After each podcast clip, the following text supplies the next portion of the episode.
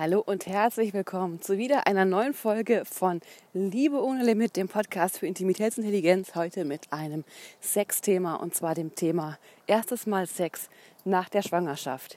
Wie fühlt sich's an? Wie schnell? Ähm, ja, wie haben wir es hingekriegt trotz Kind? Ähm, und auch, wie sehen die Genitalien aus? Finde ich ein ganz wichtiges Thema, was nie besprochen wird. Und was kann man da machen? Das Thema Sex nach der Geburt hat ziemlich viele Aspekte. Ich möchte ein paar nennen, aber nicht auf alle heute eingehen, weil sonst wird dieser Podcast, glaube ich, zwei Stunden lang. Und so viel Zeit habe ich nicht zwischen zwei Fütterungseinheiten ähm, von der kleinen Victoria.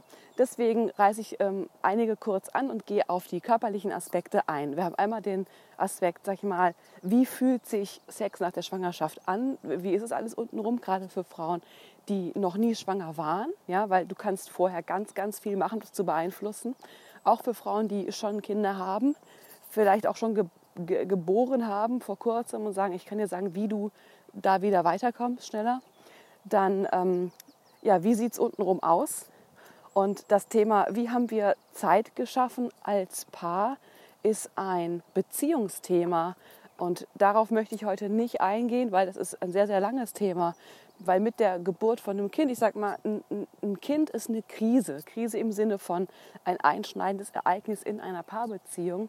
Und so ist ein Kind kein anderes Ereignis wie vielleicht andere Krisen auch. Und jede Krise stellt immer die Beziehung auf die Probe und zeigt eigentlich, wie gut unsere Bindung wirklich ist, wie nah wir uns als Paar sind und wie sehr wir gemeinsam an einem Strang ziehen können und unsere Verbindung halten. Und ich kann jetzt schon sagen, auch für uns hat die Krise Kind natürlich die Beziehung ordentlich auf die Probe gestellt, unsere Ehe, und wir hatten richtig harte Momente.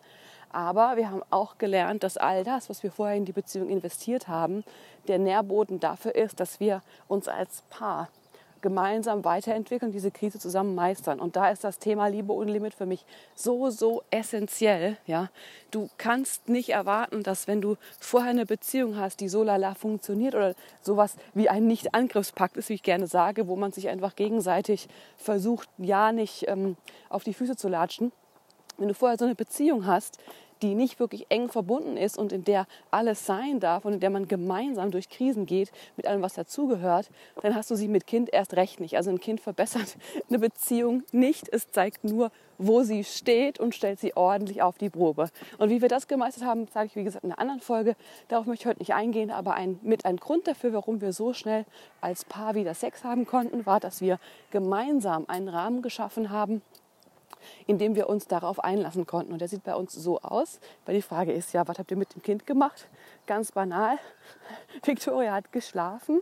Jan ist ja den ganzen Tag mit mir zu Hause und wir haben einfach ganz viele Wege gefunden, dass er mich unterstützt. Er ist ganz großartig. Also ich halte ihm den Rücken frei für die Arbeit und er macht wirklich alles drumherum äh, Fläschchen, wenn es sein muss, Haushalt, Wäsche, hast du nicht gesehen. Und so haben wir einfach die Aufgaben neu verteilt und damit hat jeder Kapazitäten übrig und wir konnten eine kurze Zeit zusammen genießen und zwar schon, da kommen wir zum Zeitpunkt, zwei Wochen nach Geburt. Für die meisten ist es unfassbar früh, ähm, ist es wahrscheinlich auch. Warum ging es bei mir? Es ging bei mir, weil ich überhaupt gar keine Wunden hatte nach der Geburt. Ich hatte nicht mal vaginale Abschürfungen. Ähm, und auch dafür gibt es einen Grund. Und darauf möchte ich jetzt nämlich eingehen. Und das ist das Thema Joni-Ei-Training. Ich habe lange, lange vor der Geburt angefangen, also zwei, drei Jahre vorher, Joni-Ei-Training zu machen. Wenn du das nicht kennst, das ist so ein Jade-Ei, also ein Halbedelstein Ei, was man in die Vagina einführt. Und dann gibt es eine spezielle Trainingstechnik, mit der man die Muskeln des Vaginalkanals trainiert. Und zwar alle drei Schichten separat. Ne? Was gerne gemacht wird, ist, man legt das Ei rein und trägt es mit sich rum. Und es hat genau genommen gar keinen Effekt, wenn du einen normal gesunden Beckenboden hast, wovon ich ausgehe, wenn du so jung bist, dass du noch schwanger wirst und Kinder kriegst.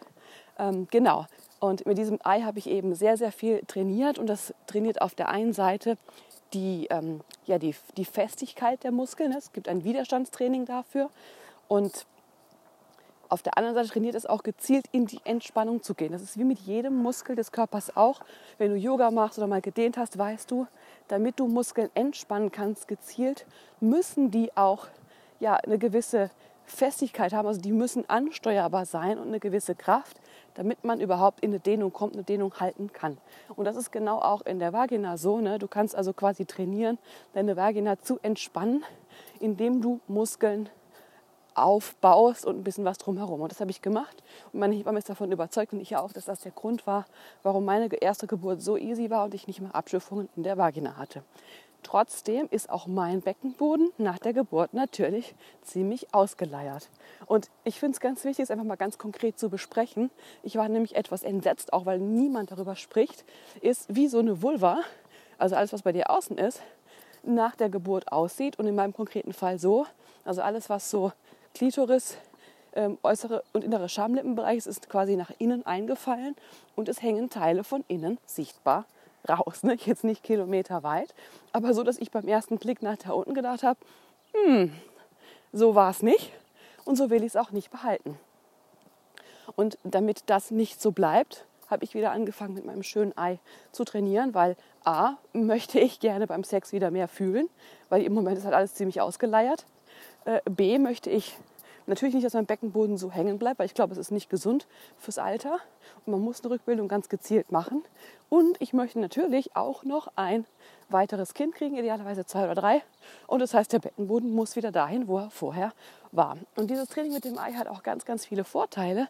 Nämlich nicht nur trainiert es ganz pragmatisch deine Muskeln, es bereitet auch extrem viel Lust und macht die ganze Vagina taktiler, sensibel für ja, Berührungs- oder Empfindungsreize. Also man spürt beim Sex einfach viel mehr, hat intensivere Orgasmen und ich würde sagen, das lohnt sich in doppelter Hinsicht. Ist für mich der beste Rückbildungskurs, den man machen kann. Ich habe echt keinen Bock, irgendwo hinzugehen. Ähm, wenn ich doch sowas in fünf bis zehn Minuten ein paar Mal die Woche zu Hause machen kann und es macht auch noch Lust. Hey, mehr geht nicht. Genau, wie hat es sich angefühlt? Der erste Sex war ein bisschen schwierig, also es war durchaus auch unangenehm am Anfang. Man hat gemerkt, das Gewebe hat halt einfach gelitten, ne? war ja durchaus eine Belastung. Und es hat eine Weile gebraucht, bis wir uns da wieder rangetastet haben. Und da muss ich sagen, ähm, war Jan wirklich ein ganz, ganz großartiger, einfühlsamer Partner, der einfach gelernt hat, ähm, ja, beim Sex auf mich einzugehen und an den Stellen, wo es unangenehm ist, zu warten, zu halten, langsamer zu werden und sich da ganz, ganz langsam vorzutasten, damit ich mich ideal entspannen kann. Und auch dafür ist natürlich eine solide Beziehung wichtig, eine Beziehung, in der man eine Kommunikation haben kann, in der der Sex einfach immer weiter wächst und besser wird, anstatt dass man da liegt und völlig frustriert ist. Genau, also Schmerzen waren dabei oder unangenehme Schmerzen waren es vielleicht nicht, aber, und das hat mich sehr überrascht, die Empfindsamkeit am Gebärmuttermund, die war sehr, sehr viel intensiver. Also ich habe da eine Form von Orgasmus erlebt, die ich vorher nicht kannte. Und ich kannte Gebärmutterhals- oder Gebärmuttermundorgasmen. Das ist ja der sogenannte C-Punkt. Oder auch zervikale Orgasmen.